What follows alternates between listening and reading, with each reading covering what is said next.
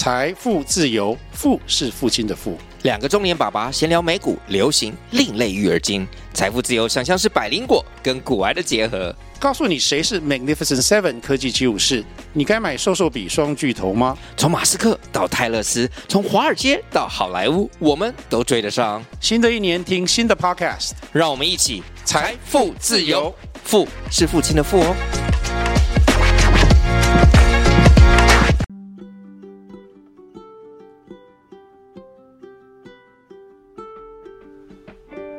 各位听众，大家好，我是 Dr. Selina，欢迎收听最新一集的《小资变有钱》。这个节目是由 Dr. Selina 专为所有小资主量身规划的一个生活理财节目，希望大家从日常生活的议题当中轻松的学习投资理财，有机会改善经济，翻转人生。那今天呢，我们要来分享的呢，新的一集就是如何摆脱拖延症，五个妙招，叫你轻松解决。在年底的时候，其实每一个人都很希望自己有一个二零二三年有一个更美好的未来，所以我们在二零二二年年底的时候，这几集的特别的企划就是有关于投资自己，如何让自己的竞争力可以提升，工作效率提升，执行力提升，在二零二三年有一个更好的自己。那这一集我们来分享就是拖延症，然后如何解决拖延症的问题。你认为自己有拖延症吗？明明知道明天早上要交报告，但是仍然在滑手机，沉浸在社交媒体，或是看 Netflix 的那个新的热门影集《First Love》这样子。事实上呢，这是人人都可能有的正常行为。但若它已经影响了你的生活，就该正视它。拖延这个可能暗示了你心里的潜在的危机。其实像我在 Dr. Selena 在工作的时候，发现呢，其实有一些员工或是有一些同事，他们其实呢习惯性的就是每当有待办事项，就使出惯性的拖延大法，最终呢火烧屁股，然后被 deadline 压得喘不过气来，然后还拖累你旁人跟就是可能主管也跟着受罪。所以其实我常常很怕遇到那个员工，就是你明明知道说，诶，我们什么时候要交这份报告。可是他就是一直都没有交，然后你问他进度，他都会说，嗯，没有问题。但是事实上要交的时候，他就跟你讲有问题。所以其实研究发现说，百分之八十到九十五的大学生在某种程度上有拖延症。然后另外一项二零零七年的研究呢，就表明了拖延症长期影响了百分之十五到二十的成年人。那约百分之二十五的成年人认为拖延症是他们的人格特征。所以呢，也有就是在心理学上面呢，其实又为拖延症下了这样的结论：如果自愿呢延迟预定的决定或行动，尽管你知道延迟会让事情变得更糟，这些更糟呢，包括阻碍你达到预期目标，或是造成压力、罪恶感，甚至效率降低，然后使他人呢对你的评价减低或是变差，然后对自己信心低落，最后形成了一个恶性循环。其中是否为必要很重要，因为如果背后有合理的原因，那你们的任务延迟就不算是拖延。但是呢，大部分人其实都是惯性的去拖延。另外一个研究也有发现说，爱拖延的大学生成绩更差，也更容易生病。然后选择拖延会导致较高罪恶与焦虑感，也会呢引发低自尊、精神状态症，可能还会诱发忧郁症。暴食症的一个精神的疾病，所以其实这样看下来，拖延症其实长期下来是有害身体健康的。那怎么样能够才能摆脱拖延症呢？那这个问题其实是很多人也来问我，包括了我的家人。然后，嗯，就是他们就会觉得说，诶，为什么你你的事情都可以如期或是提早完成这样子？我后来就在研究说，为什么我可以？那我觉得它其实有几个方法。我今天就是以下有五个方法可以提供给大家，也就是 Dr. Selena 常常用的方法。第一个呢，其实我自己呢会很很喜欢，就是时间管理的一个技巧。那当然，其实因为我自己习惯是，我真的是一个按表操课的，就是我在二零二二年年底，我一定会把我二零二二年的梦想目标去做一次盘点检讨。然后呢，我就看我的达成率。那如果我没有做到，我一定二零二三年我会把它补强。那我二零二三年在定定的时候呢，其实我会把梦想目标定得很清楚。然后我就是会把每年、每月、每周、每天，其实我就会把它定得非常清楚。所以，其实，呃，你如果可以做一个很好的计划，然后每天做很好的时间管理，也就是说，其实我每天都有排功课表，就是我几点到几点要做什么，所以你就会知道你你什么时候要做什么，那你就不会拖延。那另外一个时间管理的方法就是说，你可以用一个呃帕金森定律，简单的说就是逼迫自己设定作业时间，然后再砍半时间。其他那个概念就是说，呃，如果你给自己七天的 deadline，你可能都会拖拖拖拖到最后三天。所以其实你你就可以给自己说，比如说你这个工作本来是预计要一个月的，那你就是给自己假设你就是两个礼拜要完成，你就会提早完成。事实上，这个也是我常常会的，就是。如果很多人跟我工作一起工作的，其实我很不喜欢 last minute，所以我都会把有工作了，我就会赶快把它排一排，然后赶快把它做完。就是我很不喜欢欠人家东西，我也很不喜欢欠自己东西，所以我就会我就会用一个很好的时间管理，就是我会用一个功课表，每天我就会排我的工作进度表，然后我每天排的几点要到几点要做什么，然后我甚至是我如果说呃。比如我要去银行，我就会思考说，这个在这个路径上，我可不可以顺便寄信，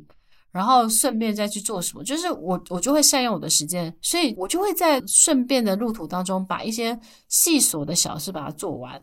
然后我的时间精力是用在我觉得很有价值的事情或是很重要的事情上，这样子。那第二个方法呢，就是其实就是创造最少的干扰。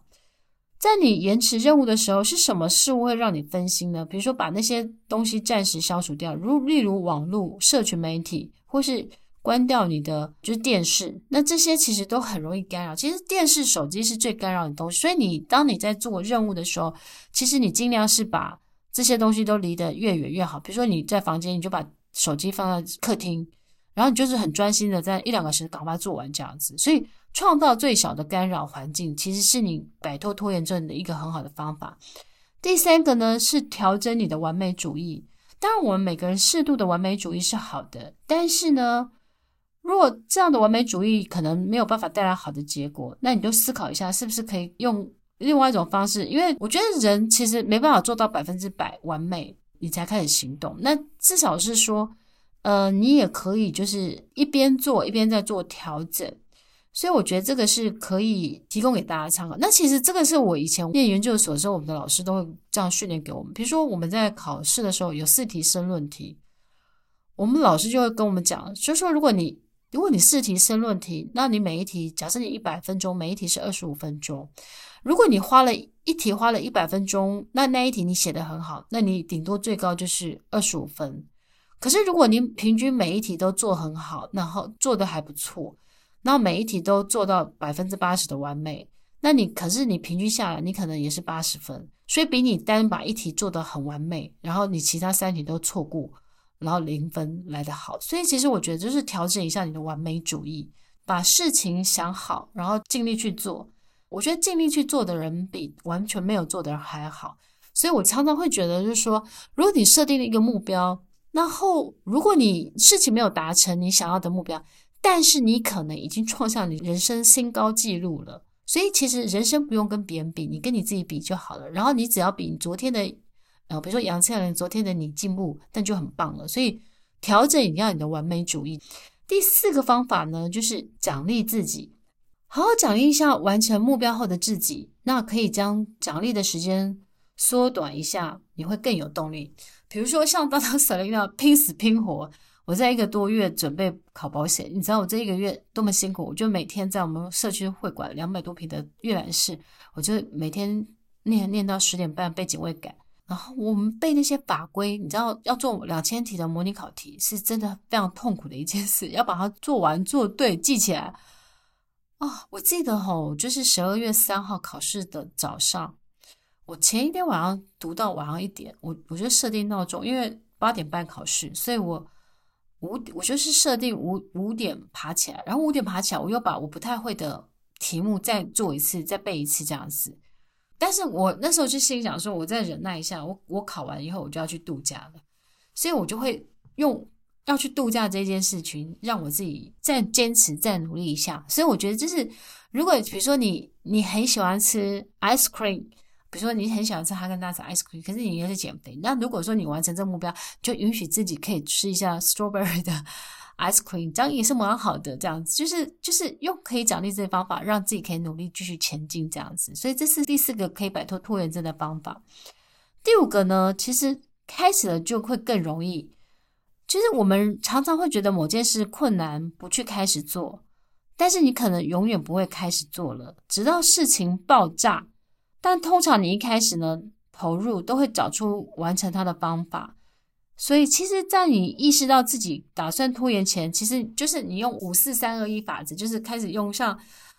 五四三二一，然后倒数，然后就喷射，然后就让自己那，就是其实它是有本书就是专门在讲这个。那我只引用它，就是它你就可以就是快速的。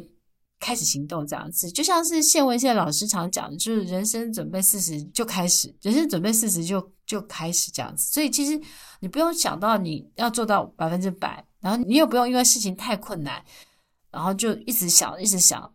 就像是我们小时候读的故事，就是两个和尚要去。要去西方取经，然后一个穷和尚、富和尚，然后可能富和尚一直觉得说，我还要准备什么，准备什么，准备什么。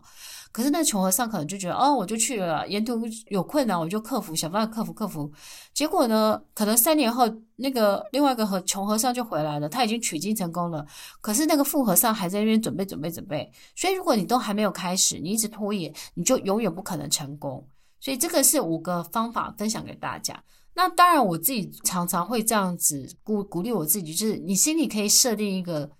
呃，你心里仰慕或是学习的对象。比如说，像是我觉得，哎，我举例好了，我觉得淡如姐很厉害啊，就是哎，她就是不管写作啊、Podcast，我觉得她都做得非常非常好。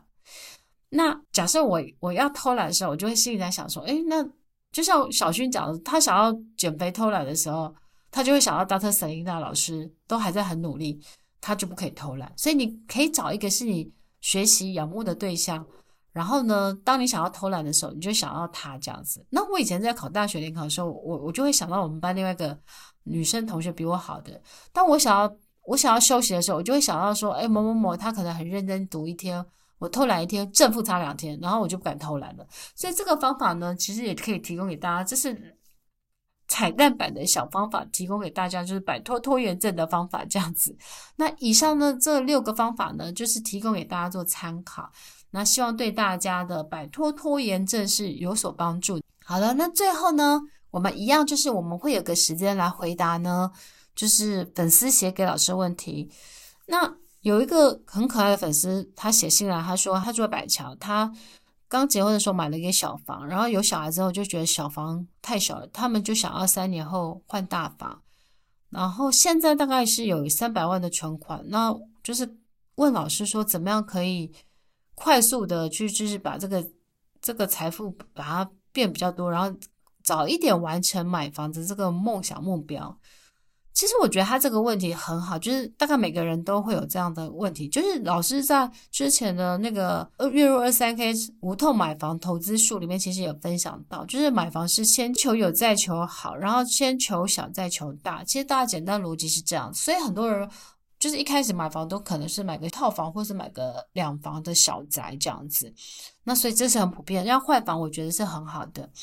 那我觉得应该是思考，就是说。如果这三百万可以投资什么样的标的会比较好的？那当然，其实我简单讲，当然第一个就是说，其实我在《小资变有钱的超强执行法》书中有提到一个是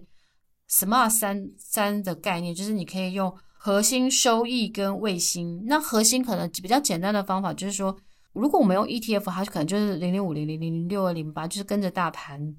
那如果说是收益型的话，就是等于是比如说零零八七八或者零零七三，或是一些 REITs，比如说呃权益道琼不动产这个零零七一四，如果我没记错的话，他们就是每年都可以，不管是月配息、半年配什么的，他们就是可以每年稳稳定的，比如五六趴的配息。那当然是卫星的话，它就是代表就是你看好的产业或看好的区域，比如说像是呃你看好半导体、电动车，或是你看好越南这个市场。那当然，你在做投资的时候，其实我觉得就是可以选一下这些标的。然后，当然第一个方法比较简单，方法是用定期定额。你比如说，我举一个例子好了，现在台股大概是在假设是在一万四千、一万五千左右。我们在大概在五年线是在一万三千点，十年线大概在一万一千多点。那其实因为美国现在在持续的升息，那到十二月可能就是预计还会再升息一次。那到底升息多嘛？到底是两码三码？其实大家现在都在猜。那那所以其实呃，就是美国如果这个升息通膨，如果说已经有下降的，就是通膨有下降的话，那。呃，如果联美国联准会可以在明年停止升息，那通常从升息再走到降息，大概从六到十五个月左右。所以，如果美国又开始去做降息那个那个动作的时候，那代表股市它就会很好。所以，其实我觉得应该是说，嗯，我觉得还是要看你自己，因为因为其实如果说你是懒人投资，那你就可以投资 ETF。那如果说你是自己有研究，那像好老公 APP 里面当中的好老公股，像是玉兰，他就会说，哦，他买到瑞银买到八十多块，他觉得好老公股那个三颗星有提醒他这样，然后低基期有提醒到他，他觉得他觉得很棒，然后他就会知道说，哦，瑞银可能在八十八九十块是相对低基期，然后到一百一十的比较高的时候，他就知道说，诶，他可以做这样的区间，所以他这样下来报酬率可能一年可能也有二三十趴以上。所以他就是专心的去从好老公选股 APP 去挑选适合他的，然后去你了解他、研究他透彻以后，你就可以知道他的股性区间，然后你每年就可以有三十%的报酬。那这个也是可以另外一种方法。所以其实我觉得应该说，呃，我觉得还是要看你自己，就是你自己的投资性格，还有就是。你自己对投资工具的了解，那如果说，诶，你是不了解，那你就是用定期定额或是懒人投资 ETF 很适合你。但是如果你自己是很喜欢研究，像我我自己喜欢研究一些半导体概设备概念股，或是好老公股，那我就会拨一点钱去研究。那当然，其实我有定级定额，比如说零零六二零八啊，然后或是台积电啊这些，就是这比较被动投资。但是我就会主动投资再去投资一点好老公概念股，或是一些呃，就是台积电设备概念股。这些我会去做研究，有些我做存股，有些我做波段，然后然后我就定期定额。所以其实我觉得这个方法都有。那我觉得他找到最适合你的方法，那最适合你的方法呢，就是就领到配息之后不要花掉再投入，那你就可以实现时间加复利的效果。那我相信你这三百万去滚，应该会滚出不错的这样子。当然不太建议你就是一下子 all in 去投资什么东西，因为现在的股市还不是那么多。就是又要看美国的那边的升息的状况，然后跟通膨的状况，所以其实我觉得还是要持续去观察这些这样子。好，所以其实这些简单的提供给这个粉丝做参考，就是简单的回答你的问题这样子。那希望呢，对你的买房这个稍微有点帮助。然后接下来呢，我我跟老师提醒一下大家。一月十一号晚上八点，老师在老师的粉丝团有一个直播，就是会分享一下二零二三年的一个就是小资的投资策略的一个展望，然后以及好老公选股的一些操作的一些在分享。因为我觉得还是有些人大家不是很了解怎么去做好老公选股 APP 的一些操作。那当然，老师会再分享一些实例给大家做参考，所以大家也可以去准时收看这样子。那当然，最后我还是要提醒大家，就是老师的小资变有钱的超强执行法呢，在各大书店都热卖中。我们在那个 Momo 啊，跟博客来，我们都有进那个就是即时榜，我们都在很前面。那大家多支持这样子。那我我希望这本，我相信这本书呢，你看了也。应该就是会对你的人生，不管是梦想力、执行力跟致富力有很大的帮助。那行动手册呢，更是会协助你开始去订立你的未来的梦想计划，让你更有效率，可以去养成好习惯这样子。然后最后呢，再再提醒一下大家，一月十五号我们在台南的正大书局，礼拜天的下午三点有老师的新书分享会，欢迎呢南部的粉丝呢都可以来去看老师这样子。那当天呢，晚上我们也会举行上班族财富翻转学院的南部的同学会，老师跟助教也都会下去去见大家这样子。那期待哦，我们在呃台南跟大家见面呢。那今天我们的分享就到这边。那如果你喜欢我们的节目啊，欢迎给我们五颗星的评价，并留下呢你想要老师回答你的问题，老师都会在节目当中一一的回答大家的问题。然后我们今天就分享到这边了，祝大家有个美好的一天，拜拜。